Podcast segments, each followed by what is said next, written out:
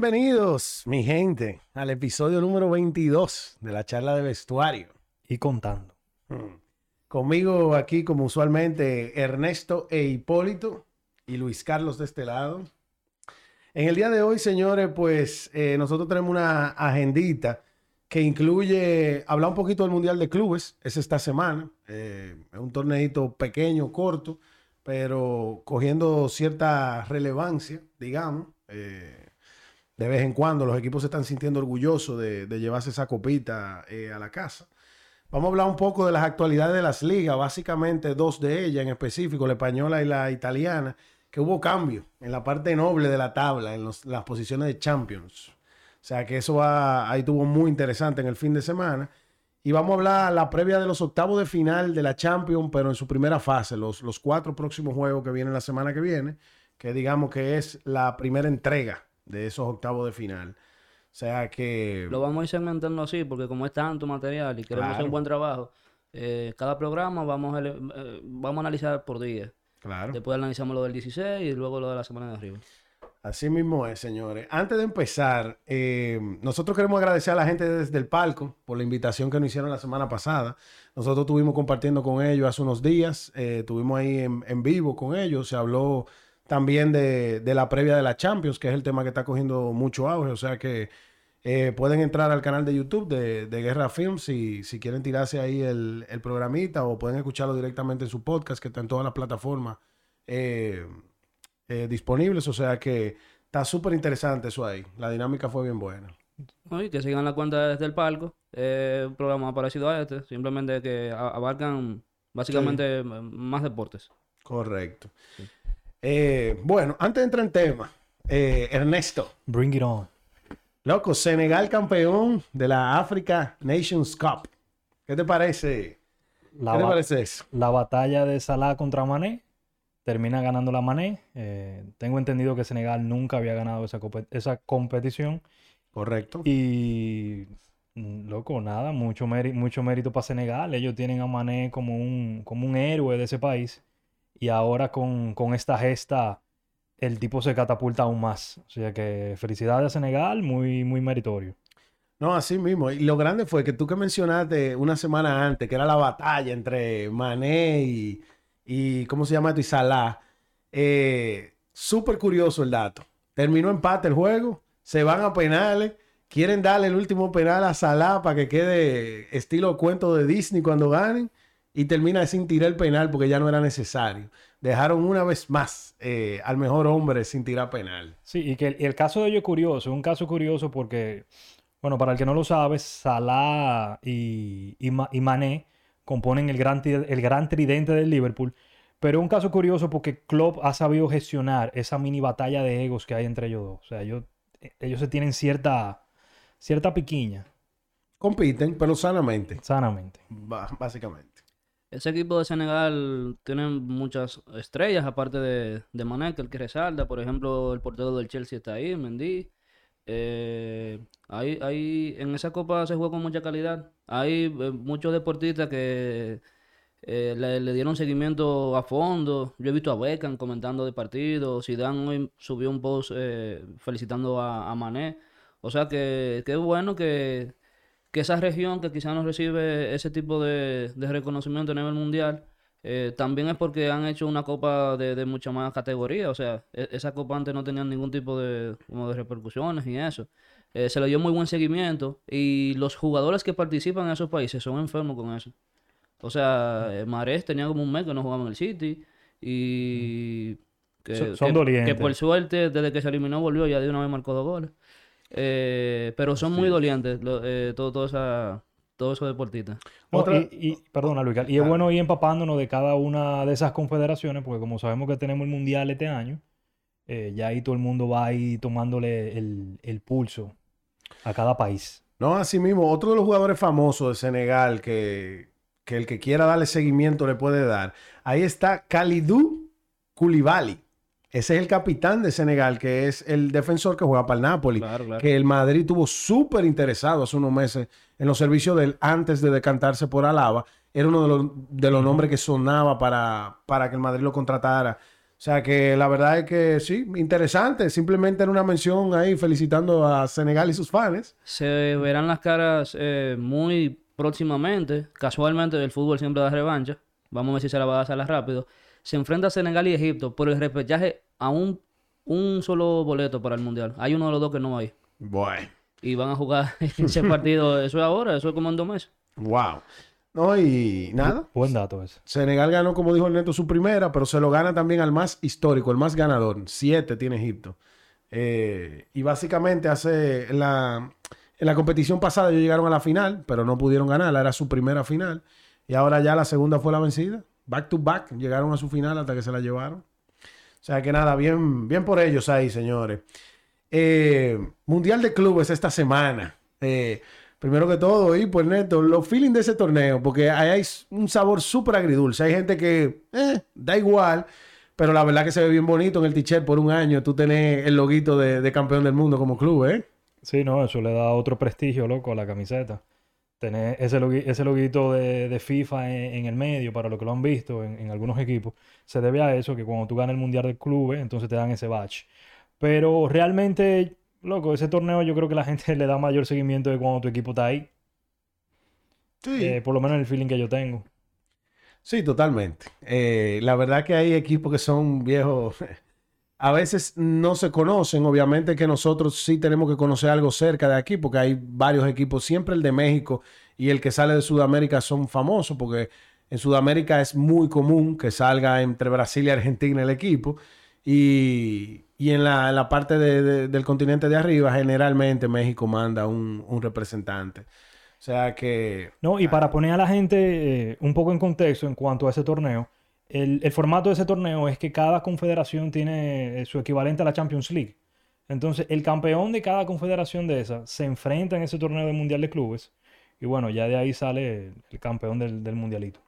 Exactamente. Las semifinales se juegan mañana la primera, pasado mañana la segunda. Eh, en el día de mañana se enfrenta el Palmeiras, el equipo brasileño que fue campeón de la Libertadores, eh, y el Al Ali. De, Eh, el de Asia. Entiendo que sí.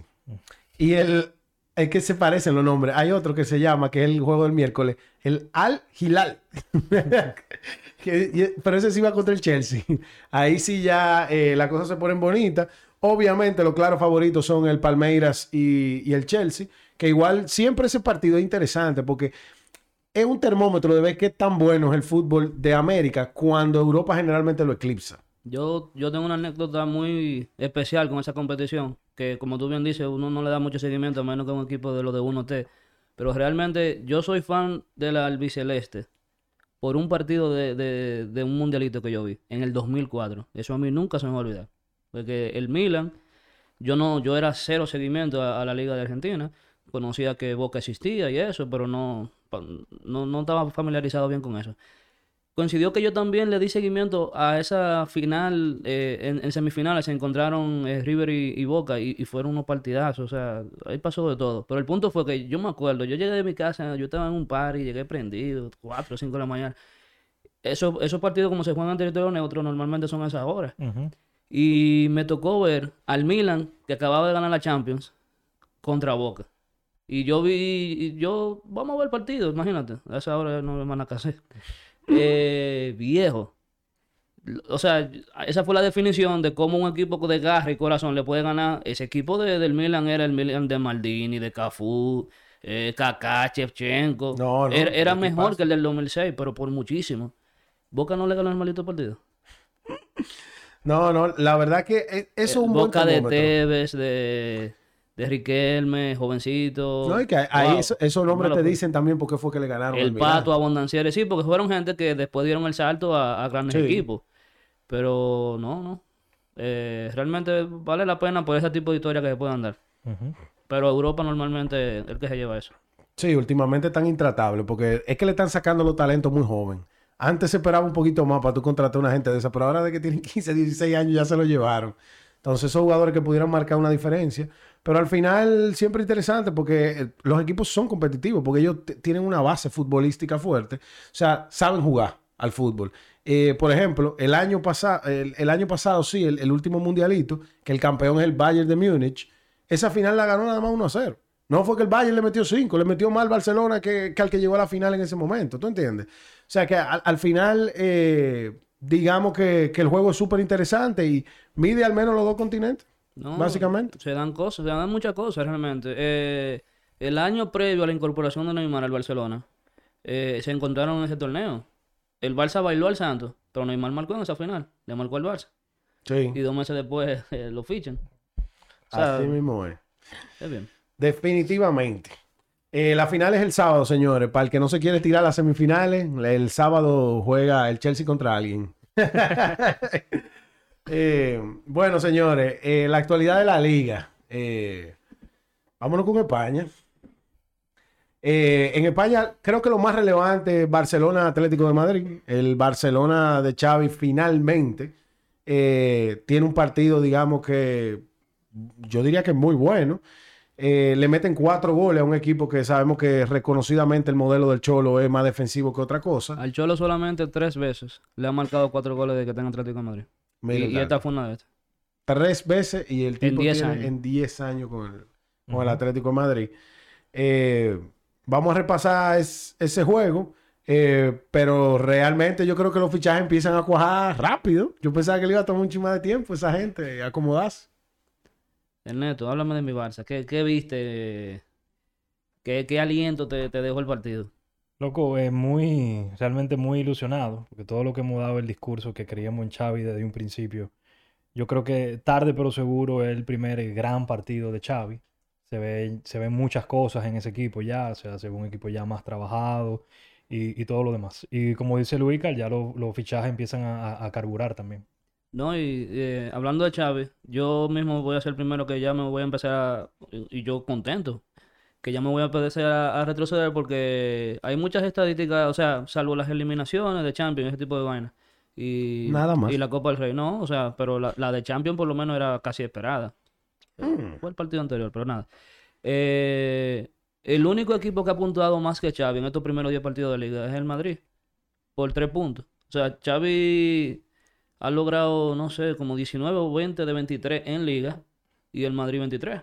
O sea que realmente está haciendo las cosas muy regular.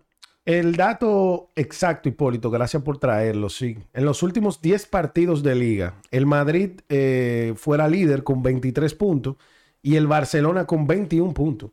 Si tú supieras que para los resultados que Xavi eh, tuvo más en su inicio, eh, se pensaría que no era para tanto, pero en los últimos 10 juegos, mira, de segundo. Eh, y si vemos los últimos 5 partidos, también de segundo, pero ya el Madrid eh, en una forma más baja.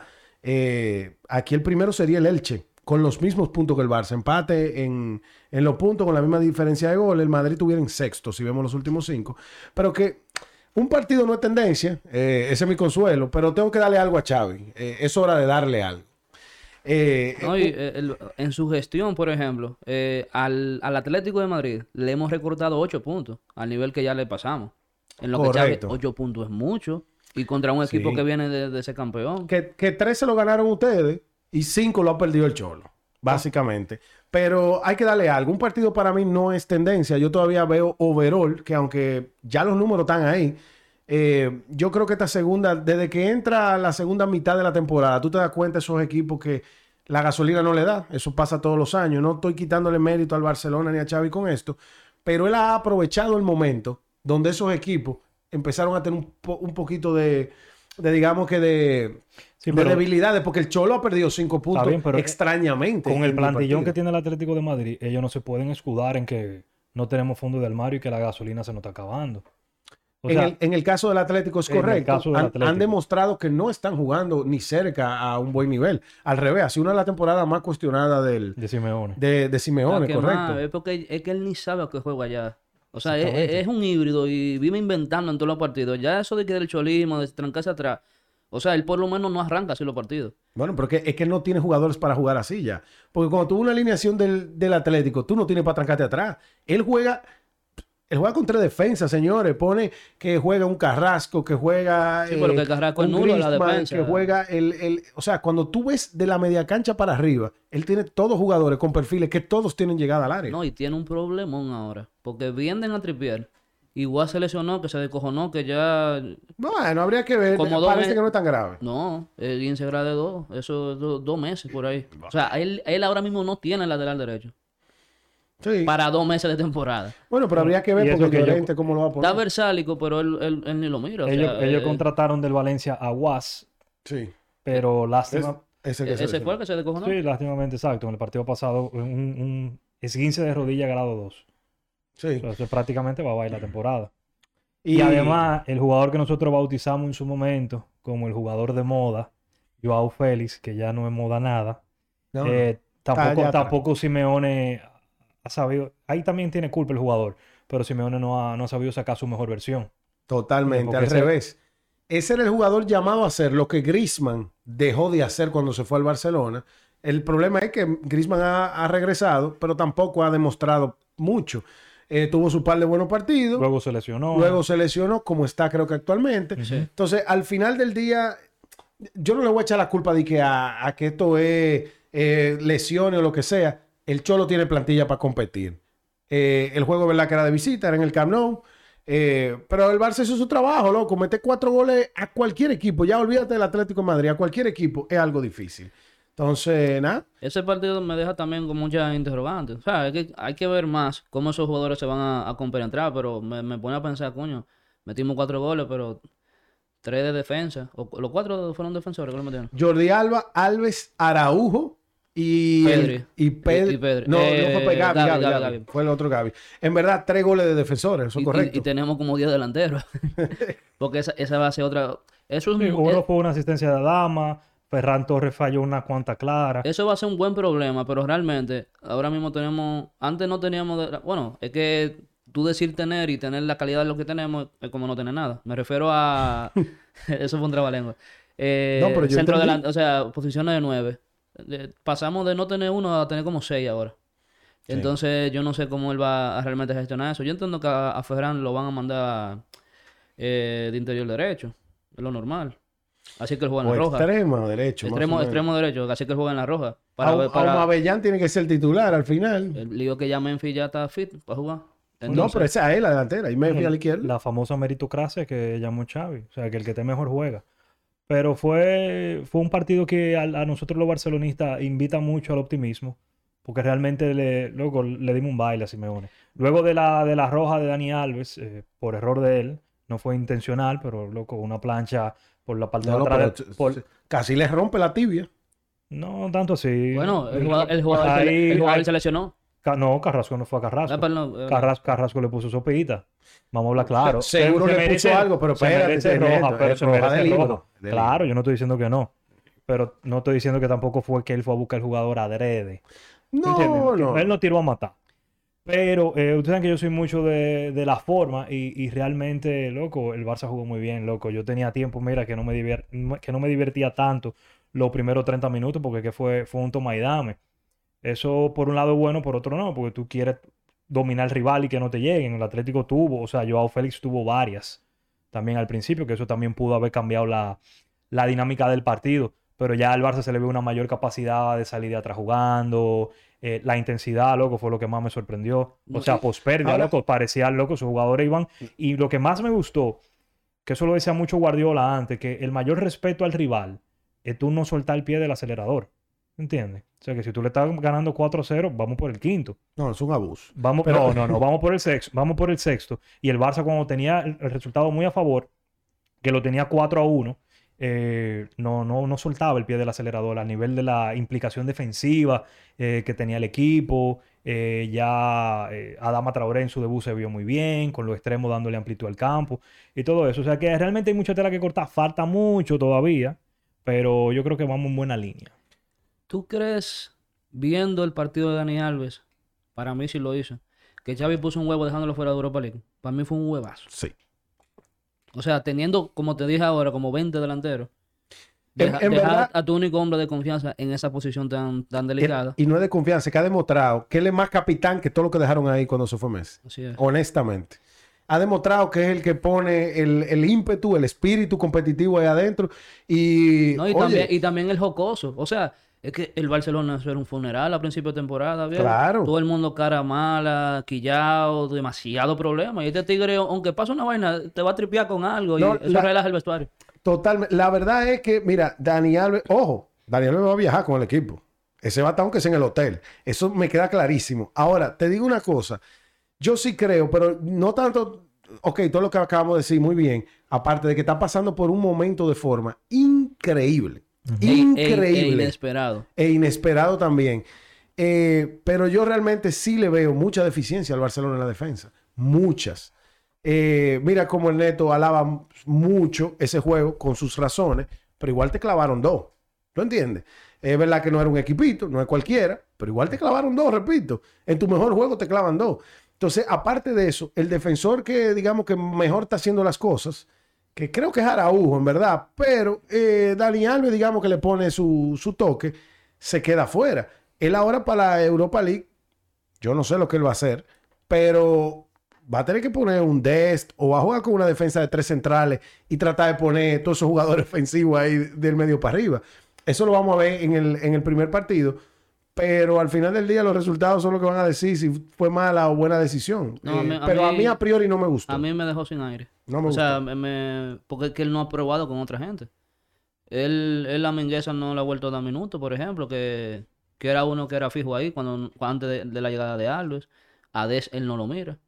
Entonces yo no, yo, yo estoy ansioso de saber No, para mí de ese qué es el lo que- titular. yo, yo quiero saber con qué es lo que va a jugar, porque no tengo idea. Y, de verdad no quisiera que, que hiciera línea de 3 a 3. Sí, yo, yo estoy contigo. Yo creo que yo lo hubiese convocado también. Eh, él tenía que dejar a uno de los jugadores que fichamos ahora en mercado de invierno. O sea, tenía que ser dentro de esos cuatro, no que él podía dejar a otro jugador random. Y él prefirió la pólvora. Realmente para la No, Europa League. Él prefirió a, a Ferran. No, Eh, Ferran era lógico. Era lógico. La- la- el, el cambio se pudiera dar entre Adama Traoré, que yo no sé, yo sé que no es un santo de tu devoción, y Aubameyang. Ahí está la... Sí. Yo a Movellán lo hubiera dejado por la experiencia. Ha jugado partidos de más envergadura, eh, obviamente, porque ha estado expuesto a mejor equipo y todo eso. Y yo hubiera dejado a Dama, honestamente, pero era más por balance, porque eh, a Dama no hemos reído mucho porque es un delantero que mete un gol cada seis meses. Pero la verdad es que quizá él no está para eso. Quizá él está para desequilibrar, como hizo en el partido anterior, dio su pase. Dio una Y, asistencia. y ojo, no fue su única jugada. El tipo entró. No, el tipo... El tipo entró, un- un, tuvo... un- gran redebut. Porque ya Exacto. jugador de la cantera del Barça, que ya había jugado con ese equipo. Exactamente. Ahora, yo, yo quiero hacer una última pregunta para pasar del tema del Barça. Eh, este fue el mejor partido de Xavi. Estamos alabando mucho a Xavi, su gestión como entrenador, pero, Pero- pero, ahí es Como que un voy. profesor mío, la verdad siempre viene después del pero. Ah, después del pero. Ahí va con, con la verdad, entonces, o mi verdad. Eh, no le quito mérito a Xavi, pero ¿qué tanto Xavi ha podido coachar a los nuevos jugadores? Que fueron un factor eh, importantísimo en esa victoria. Ahí es donde voy. O sea, lo que tenían tres meses allá, nada más se vieron bien cuando le pusieron jugadores de más talento al lado, que era lo que yo defendía en todo momento. Yo decía, es que la plantilla, tú puedes poner a quien sea de entrenador, pero si la plantilla no es buena, es muy complicado tú sacar resultados. Y mucho menos de forma consistente, porque un resultado se le pega a cualquiera. Ahora, justo ahora se ve la mejor versión cuando el Barça tiene más fondo de armario, tuvo un varios fichajes, digamos que de calidad, de cierta calidad. Ferran Torres, de mucha calidad. Aumabellán, aunque digamos que una estrella en decadencia, va a ponerle algo, no deja de tener su calidad. El mismo Adama, que para mí es el menos habilidoso de todo, mira en el nivel en que está. Y Dani Alves, mejor lateral derecho de la historia, está reviviendo por seis meses una segunda juventud. O sea, los fichajes realmente, el talento de los fichajes han puesto al equipo a jugar diferente también. Claro, eso Sí, pero- son dos caras de la misma moneda. Pero no, no maltrate a, al general, porque es que hay jugadores también que, que no estaban teniendo buenas actuaciones, que tienen dos o tres partidos que se le ve una actitud diferente. De John jugó bien. Un Frankie de. Jong. Yo lo vi, jugó bastante bien. Jugó bastante bien de. Ujú. Yo creo que los, los amuebló mejor a ellos dos. Que por ahí, por ahí la clave del Barça entero está en- entre esas dos gentes. Yo no me pongo que jueguen juntos, pero que le busquen su sitio, que, que se sientan bien. Y ayer se sintieron, se sintieron bien. Algo que me gustó por último de ese partido también, por lo menos del Barcelona, y es que ya estamos asumiendo riesgo. Y eso es clave. En el fútbol. Eh, Por lo menos en el fútbol de Barcelona. Pues, exacto, para, Pero tú, para tú ojo, avanzar. es porque- ¿Qué, qué, es por ejemplo? tienes a Pedri. Claro, Pedri es un jugador tener- diferente claro, que te te- salta línea. Y ahí, por eso digo que eh, son dos caras de la misma moneda, porque, o sea, que yo siempre he sido muy de defensor de, los- de los entrenadores, tú de los jugadores, pero se necesita de ambos para tú poder convivir. claro, Porque si tú no tienes la materia prima necesaria, Claro. no van a ser capaces de ejecutar la idea que quiere el entrenador. Que la idea que quiere Xavi no es cualquier idea. ¿Entiendes? O sea, Y viceversa. es un Tú puedes tener la mejor claro. idea y si no hay quien te la ejecute. es un fútbol que para tú brillar con ese fútbol, tú lo tienes que tener muy depurado. Y algo que me gustó es que estamos asumiendo riesgo. Por ejemplo, eh, un pivote que tenga dos defensores no tan pegados, hay que darle el pase. Tú tienes que confiar, como siempre lo hemos dicho, o sea, lo- los culés en la historia del Barça. Tú tienes que confiar en que se juega, obviamente, o sea, asumir riesgo inteligente. Porque si no, tú no te, tú no te avan, tú no tienes la capacidad de avanzar.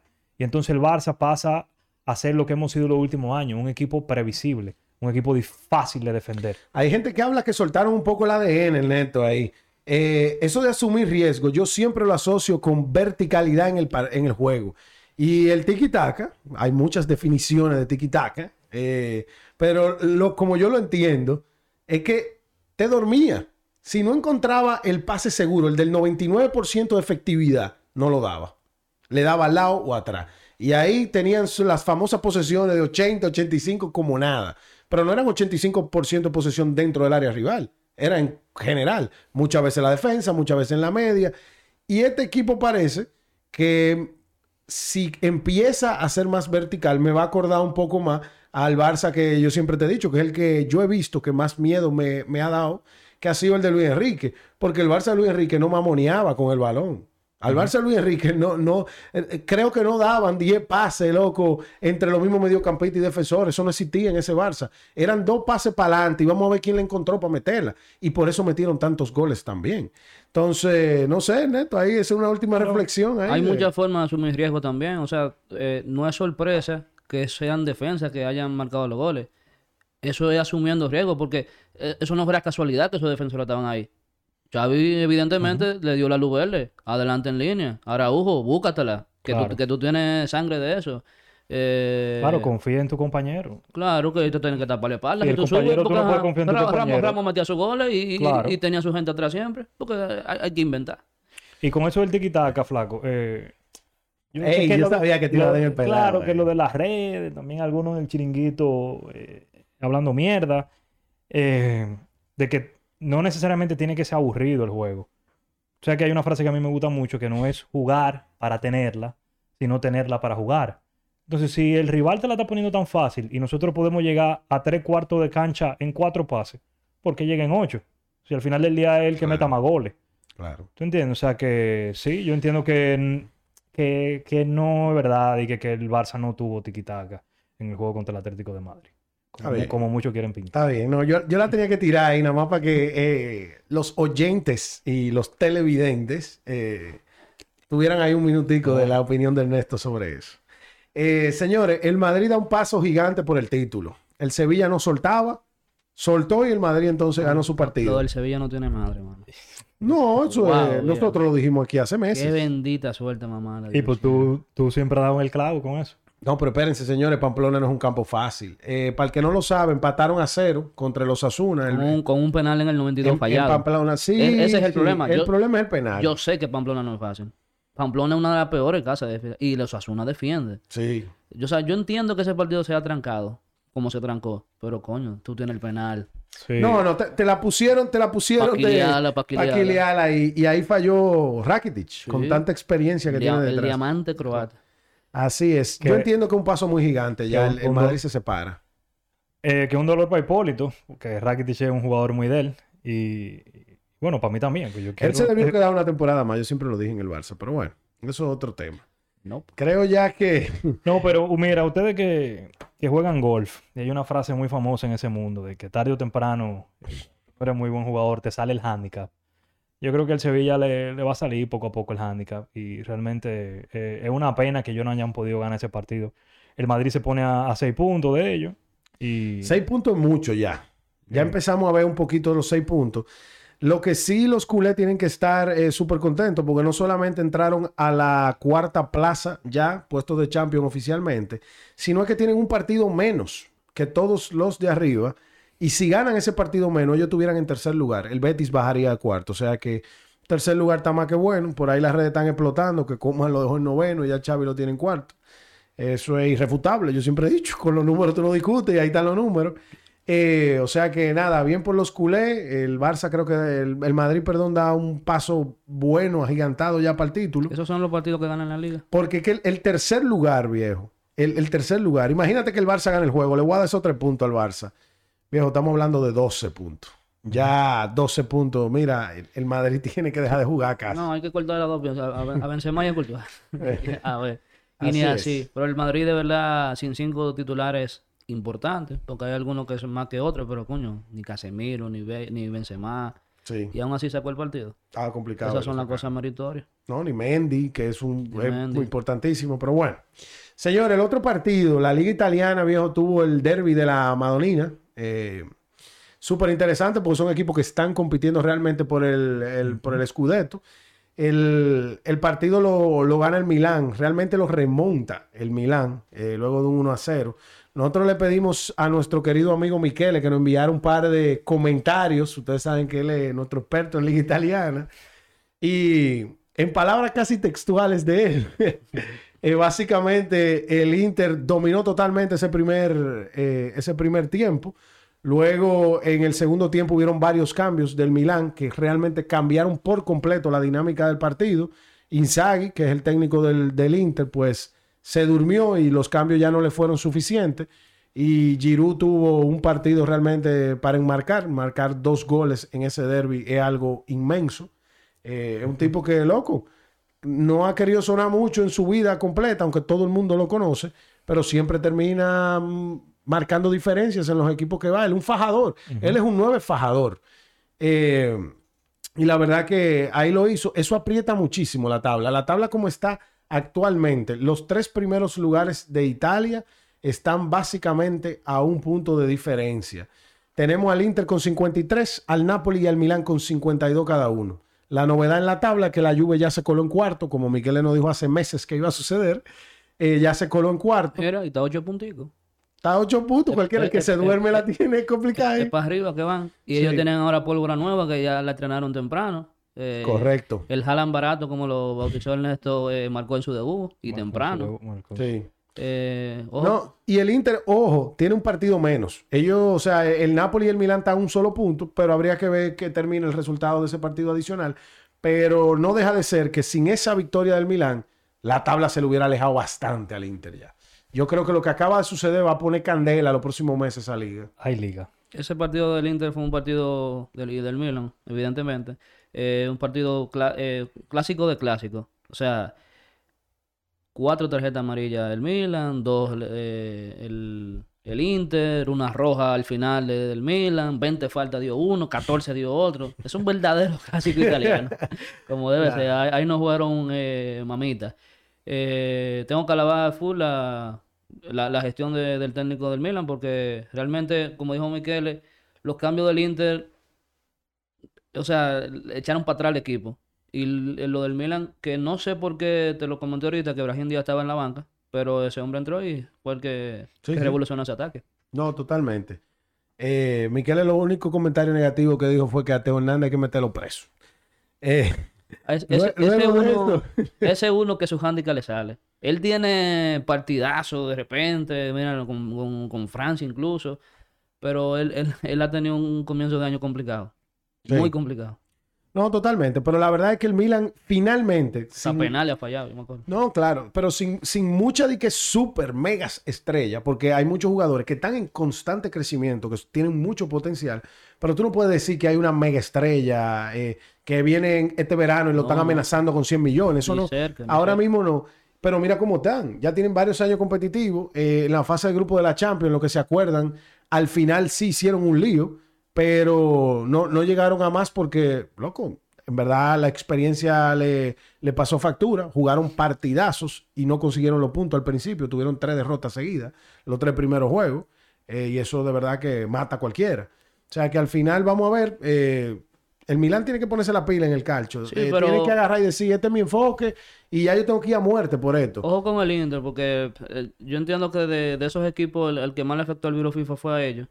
Eh, muchos sudamericanos eh, vinieron a Sí. de, de, de allá. de- chilenos ellos tienen como cuatro. Eh, Alexis Sánchez, Vidal, toda esa gente o, o no jugaron, jugaron poco tiempo. Lautaro. Lautaro, Lautaro marcó con Argentina el partido antes de, jugar este derby. Sí. O sea que esa, esta no es la verdadera cara del Inter. no, totalmente. Así que Klopp, prepara. Eh, señoras y señores, vamos a hablar de la previa de la Champions League. La semana que viene eh, empiezan los primeros juegos de, los octavos de final. Básicamente son cuatro juegos, dos el martes, dos el miércoles. Eh, y, y nada, nada más nos vamos a mantener en esos cuatro. Eh, la semana que viene damos los cuatro que siguen.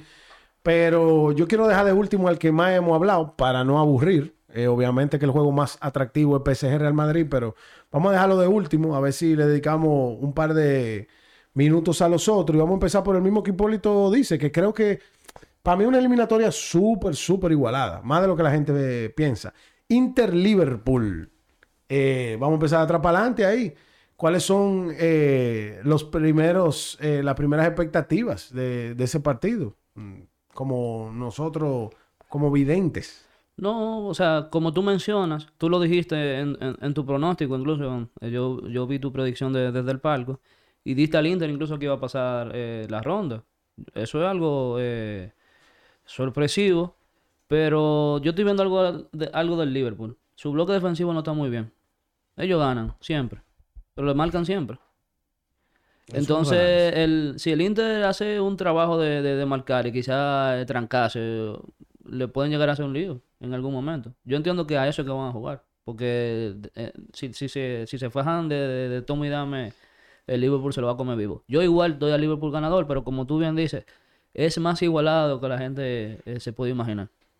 Y el Inter viene con sede de demostrar algo, o sea, tenían pila de tiempo que no estaban en, en Champions.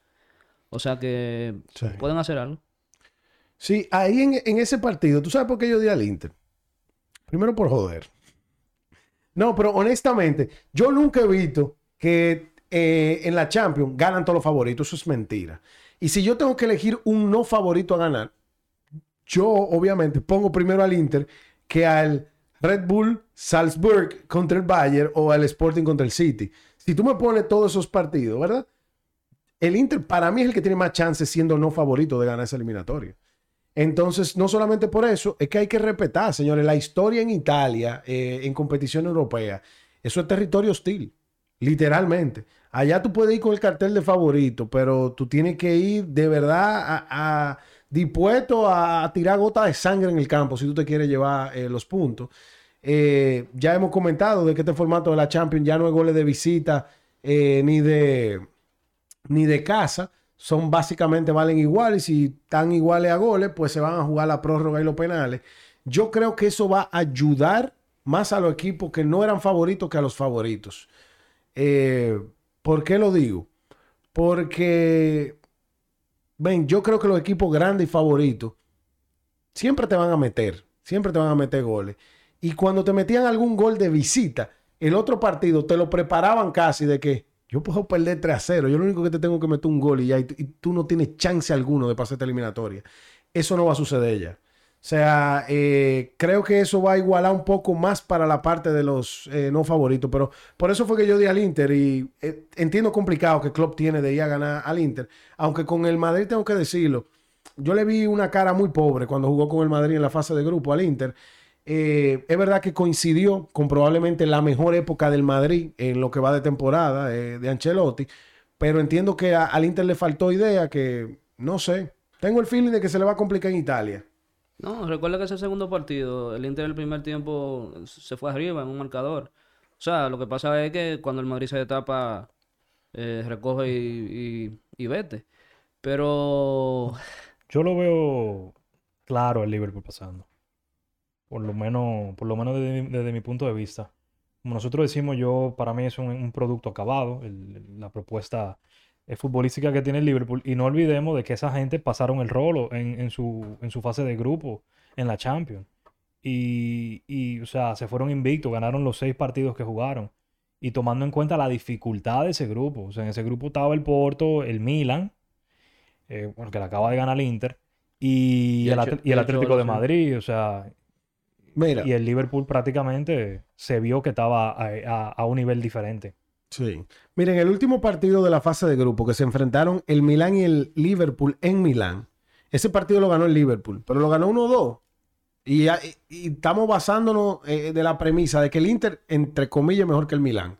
Entonces, si el Inter es mejor que el Milán y el Milán nada más perdió 1-2 en Italia, por eso que yo veo que ellos lo van a tener bien complicada.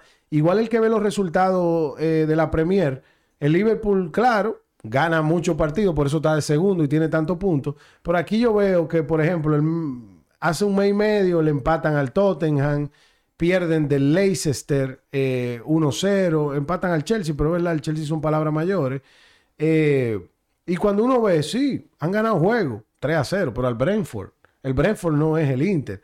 Eh, y ese tipo de cosas. No estoy diciendo con esto que el, que el Liverpool no, no tenga su cartel de, eh, de favorito merecido, pero yo creo que estamos igualados de lo que la gente está dando. La gente cree que el, el Liverpool viene a, a pasar el rolo. Yo no lo veo tan así. Pero para eso están los pronósticos, ¿verdad? Algunos se, se pegarán, algunos no tanto. Eh, señores, vámonos con, con el otro partido, eh, de atrás para adelante de nuevo. Bayern y Salzburg. No, eso no ni gusta analizarlo. No, la, la verdad es que sí, que para mí yo creo que ese es el, la eliminatoria que está más eh, desigualada.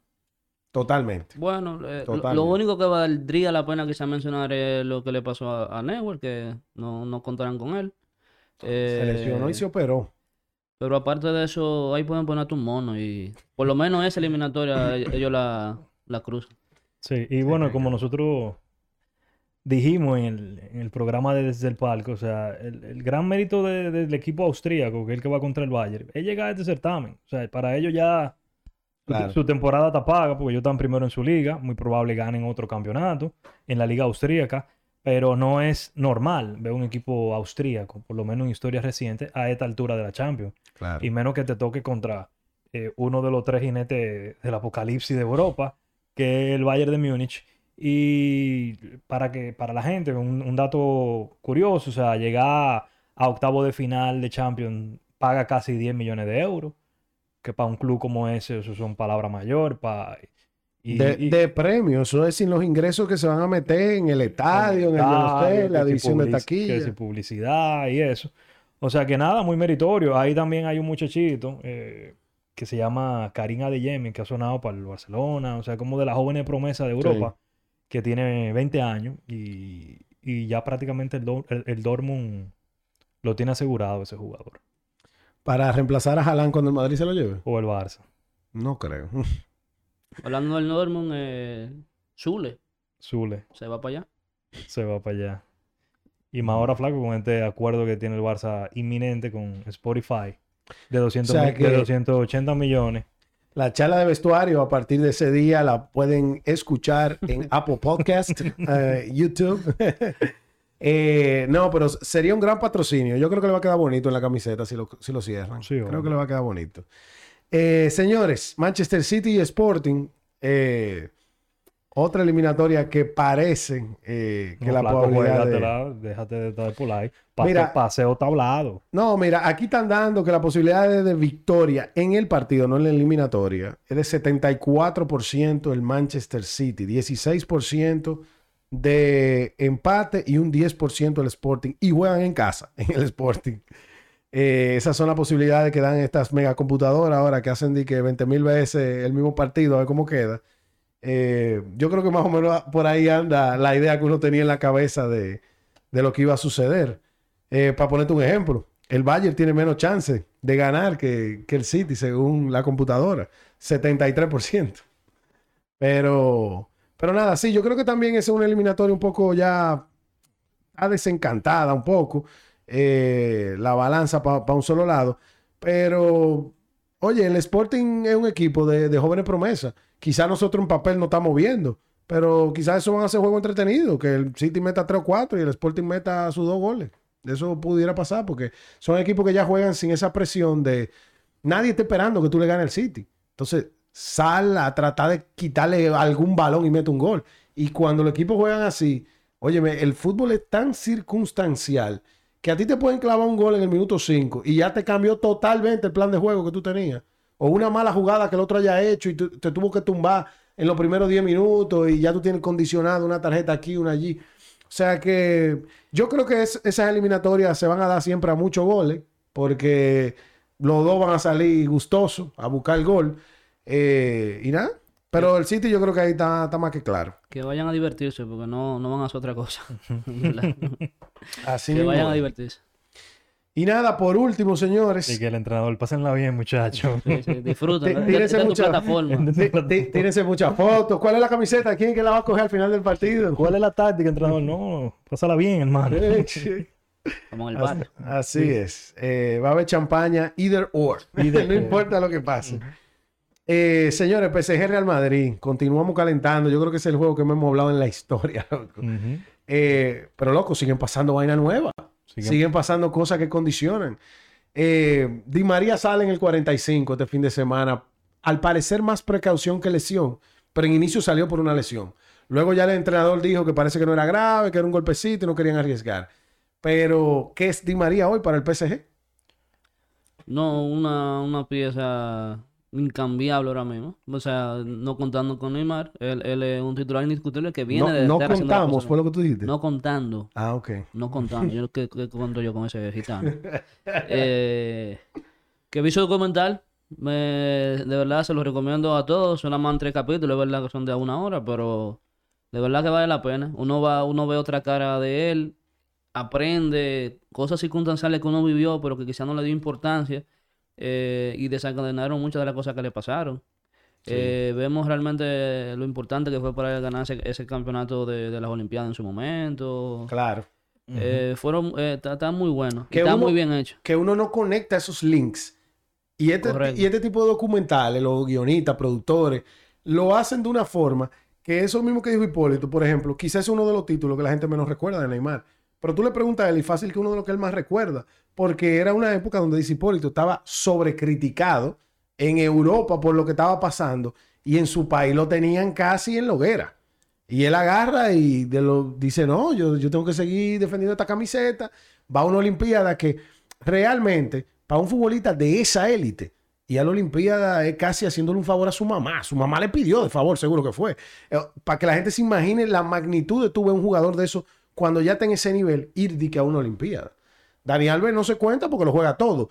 Pero eh, un, un Neymar, eso fue increíble. Y la verdad que habla, me- gustó uno de los datos que me sorprendió, No, que con, quizás con el de Messi yo quedé frío. con el del 6 a 1 del PSG, Sí, que esa fue la razón quizás por la que él salió, cuando, oye, quizás su mejor partido, eh, el que lo culé quizás hasta más gozaron también, eh, y la portada fue Messi, y él se cargó al equipo, y él quizás vio que ni haciendo lo que hizo ese día, iba a ser la estrella de ese proyecto, y Y que Messi admitió en el propio documental que Neymar nunca le dio la razón, o sea, nunca le explicó a él por qué se fue a París.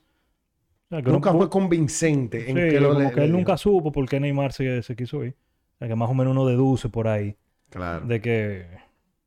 No, y la, y la verdad que el ascenso de él eh, fue muy rápido. Él duró un año en Santos, creo que fue. Eh, y en ese año fue a la Libertadores, viejo. O sea, lle- llega un punto donde va a Europa. Lo que sí el documental es bien claro. El tipo quería ir al Real Madrid. Ahí hubo... El Barcelona hizo una jugarreta ahí abajo de la mesa, pero él desde chiquito hizo sus pruebas y su vaina, y ese era el que le gustaba. Tomó una buena decisión quedándose en Brasil al final. Eh, pero yo creo que al final del día, yo respeto más a Neymar luego de haber visto esas intimidades en ese documental que antes, básicamente porque uno a veces cree que ya lo tienen más fácil de la cuenta. Y Neymar ha tenido un historial de lesiones bien fea, eh, la que tuvo en el Mundial. Eh, wow, a mí me dio grima Loco. cuando yo estuve viendo el documental y eso, que yo estaba viendo ese partido en el Mundial, o sea, yo lo recuerdo. Lo que no recordaba era el nivel de gravedad que eso pudo significar, no como a él como atleta, como ser humano, como persona. Que, que, o sea, eh, Como a dos centímetros de eso era inválido. dos centímetros, está inválido. Y que yo, o sea, viéndolo así, más calmado, en perspectiva, yo soy operado del nadical, por ejemplo. Eso hace siete años, ocho años que me operaron. Y yo, yo, yo no, yo no estoy, yo más nunca voy a estar como yo estaba antes de esa operación. Y ese tigre literalmente tiene lo mismo y, y es un futbolista de de élite. O sea que es, ese, esa fisura, por ejemplo, lo va a perseguir el resto de su vida. Claro. Él, él no ha vuelto a estar cómodo al 100%. Sí, él lo ha dicho, que él aprendió a, a- a convivir con esa molestia que Sí. tiene ahí. To- totalmente. Y la verdad es que cuando él dijo que quería regresar a Barcelona, tuvo un ambiente extremadamente hostil. Me que le gustó, gustaba. me, me gustó una frase que él dijo, que le preguntó a un periodista y él dijo, yo sé que de ahora para adelante todos los juegos son fuera de casa. Yo soy visitante. Eh, es- ese tipo de cosas, ahí es donde yo lo respeto más, porque la gente lo ve de fiesta, lo puede ver robando novia, como sabemos que le ha robado un par de novias, creo que a Maluma le robó una. Eh, Y, roba- y buena que está Natalia. Uf. eh, robando novia y todo eso. Pero al final del día, viejo, el tipo, men, se fajó. Se fajó y la historia de la pandemia que él siguió entrenando y fue el único jugador que llegó que no estaba cansado en los entrenamientos, que se fue Que la final del PSG. que, Eso fue increíble. que los compañeros de equipo decían, coño, ¿y qué fue lo que Neymar se metió? Claro. Que el tipo llegó a, a romper en los entrenamientos. No, totalmente. Yo se lo recomiendo, así como dijo Hipólito. Y bueno, el Neto también creo que fue el primero que lo vio y lo regó ahí hasta que finalmente lo vimos. Eh, realmente está muy recomendado porque uno ve un par de cositas que, oye, hay que entenderlo. Hay Sí, que no, ponerse a- los zapatos de la gente de vez en A, cuando. a nosotros los apasionados de este mundo de- del fútbol, siempre es interesante ver su behind the scenes, Claro. sobre todo de jugadores de ese calibre. Lo que sí es que tengan cuidado, que parece que el productor fue el papá de él. No, definitivamente. Es un, es un ángel el papá ahora. Ahora ese gángster. Pero Así bueno. es. Pero bueno, entonces, fuera de la lesión de Di María, que ya sabemos que es indiscutible en el PSG, eh, No, pero- Messi tiene su mejor partido, yo creo que en el PSG completo, en su época en el PSG. Eh, ¿Qué fue? ¿Se levantó Messi ya? ¿Se bebió el café? Nosotros lo dijimos aquí, cuidado con Messi en febrero. Que, que viene por ahí, el que duda de ese duda de Dios. O como muchos dicen que Dios se escribe con 10. Y, y ya se sienten en, en París. Porque es que la prensa es el diablo, men. La prensa dudando de Messi. Y ahora en, en- en Francia, que es el mejor de la historia y que no sé qué. O sea, yo que, imagínate, lo tuve prácticamente toda su carrera. Eh, conocemos cómo es eso. Pero sí, llega, llega en buen momento eh, Messi al, al Real Madrid. Bueno, yo siempre he dicho, un partido no es tendencia, eh, pero definitivamente le da un bus anímico. Vamos a ver esta semana cómo le va. Creo que va a ser muy importante para el París que Di María llegue, pero llegue en forma, porque tampoco es llegar tocado. Esa no es la idea. Que llegue en forma. Ya Neymar está prácticamente descartado eh, para, para ese partido, eh, la verdad. Sí, porque por eso también hablamos un poco del documental de él. O sea, Neymar tiene de una lesión del tobillo, como tú dijiste, el historial de lesiones lo ha perseguido durante prácticamente toda su carrera y en el PSG no es excepción. O sea, por eso incluso la, la afición le estaba pitando muchísimo, porque un pana por el que pagaron 222 millones de euros, que no había jugado prácticamente en el PSG, fue precisamente en esa Champions donde ellos llegan a la final, que él se reivindica con esa afición. Y al sol de hoy no se sabe si Neymar llega al partido contra el Real Madrid. Sí, al menos el de ida. Nada más por el hecho de que se está hablando si llega o no. Estamos claros que llega al segundo juego. Lo que parece que no va a poder llegar al primero. Eh, pero igual ese partido eh, que, el, que el PSG jugó, eh, que el PSG, ese mismo, el PSG jugó esta, este fin de semana. Entiendo que en papel, loco, eh, dentro de esa goleada, porque fue un 5, le metieron 5 goles, pero no a cualquier equipo. Fue al Lille, el pasado campeón. Eh, le meten 5 goles. Mbappé jugó como una estrella. Realmente, como lo que uno de los goles de Messi vino, porque Mbappé hizo una jugada que se llevó como a cinco gente, tiró y no la metió de casualidad y como que le rebotó el balón y Messi casi que le empuja nada más. Pero, y metió un gol de fuera del área, colocadísimo. O sea, estoy hablando de que quizá estamos viendo una de las mejores versiones de Mbappé también. O sea, que, fue lo que yo dije hace varias semanas aquí. Yo sí creo que Mbappé es el líder del PSG realmente. Eh, Messi, aunque haya tenido un gran juego, eh, todavía yo no lo veo como el líder de este equipo. Eh, puede ser que él esté haciendo un trabajo behind the scenes para que Mbappé continúe resaltando. Quizá el rol de Messi no es tan atacante ahora, más bien que de creador, de playmaker. Y a veces tú sabes que uno a veces se, se, se ciega un poco pensando que nada más son los goles los que cuentan. Habría que ver qué es lo que está pasando antes del gol también. Y ahí es donde quizá Messi está aportando un poquito más. Pero sin Neymar eh, y Sergio Ramos, que prácticamente parece que no va a llegar, eh, la lesión misteriosa de nadie dice nada y no entrena. Que solamente saben él y Florentino. Y parece, porque ni al jeque se la contaron antes de comprarlo. Eh, por ahí anda la cosa. Según la calculadora esta, que, o sea, fue en vivo ahora que, que saqué de que esta vainita de, que de la calculadora. Según esta calculadora, ese partido, no la eliminatoria, ese partido, el PSG tiene un 46% de, de victoria, un 26% de empate y el Madrid solamente tiene un 28% de llevarse la victoria en el Parque de los Príncipes. Yo estaría de acuerdo con esa predicción. Yo diría el París a pasar. Eh, Pero esto no va a pasar, esto es a ese juego en particular. En el juego. Bernabéu va a ser otra historia. No, ese juego, pero que van a pasar. O sea, el partido del Bernabéu no se puede ni empezar a analizar. Porque es que van a pasar cosas, incorporaciones de jugadores. No, y el resultado cosas. va a influir en cómo plantean ese partido luego. Yo me O sea alegro que- por Messi. Eh, yo entiendo que él, No, se- claro. él se... de- No, pero eh, escúchame lo que te voy a decir. Eh, entiendo que él se, se siente muy bien. Tenía mucho que no jugaba con un jugador world class al lado de él. En su prime. Como él lo ha tenido casi en toda su carrera, pero realmente él duró en el Barça al final casi tres años con, con, con caricatura que le ponían al lado. Él debe estar de risita jugando con, con Mbappé ahora mismo. Porque ¿Qué? cuando te ponen uno a- a- al lado igual o mejor que tú, que Claro. en el caso de Messi es imposible o, o- o no está acostumbrado a, a vivir esa, esa situación, él ahora está, está de risita. Sí. Se llevan muy bien, por lo menos lo, lo que se ve. No, totalmente. El darle el pase a Mbappé, eh, Está eso, dentro. es- eso está dentro. Eh, básicamente eso. Señores, yo creo que hasta aquí el, eh, el episodio del día de hoy. Creo que abarcamos todo lo que trajimos en agenda, lo cual es positivo. Simplemente nada, estar atento a lo que va a pasar este fin de semana. Eh, las ligas se están poniendo interesantes, hay mucha cosita pasando, pero ya todos los equipos que están en Champions están pensando en la Champions, señores. Este fin de semana lo van a notar. Va a haber rotaciones, eso es seguro. Los equipos van a tomar sus precauciones. Eh, Hay equipos que están muy complicados. El Betis, por ejemplo, que va a jugar Europa League también y está en un lugar en la liga que no está acostumbrado a estar, va a tener como dos partidos hasta finales de, de marzo. Toda la semana. sí. Esa gente no Va- aguanta eso. vamos a prometerle a la audiencia que la semana que viene eh, le vamos a dedicar un ratico a la Europa League.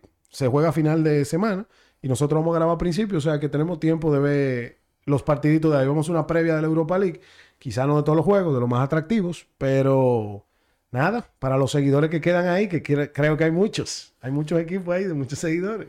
Aquí yo tengo dos locos por hacer esa previa.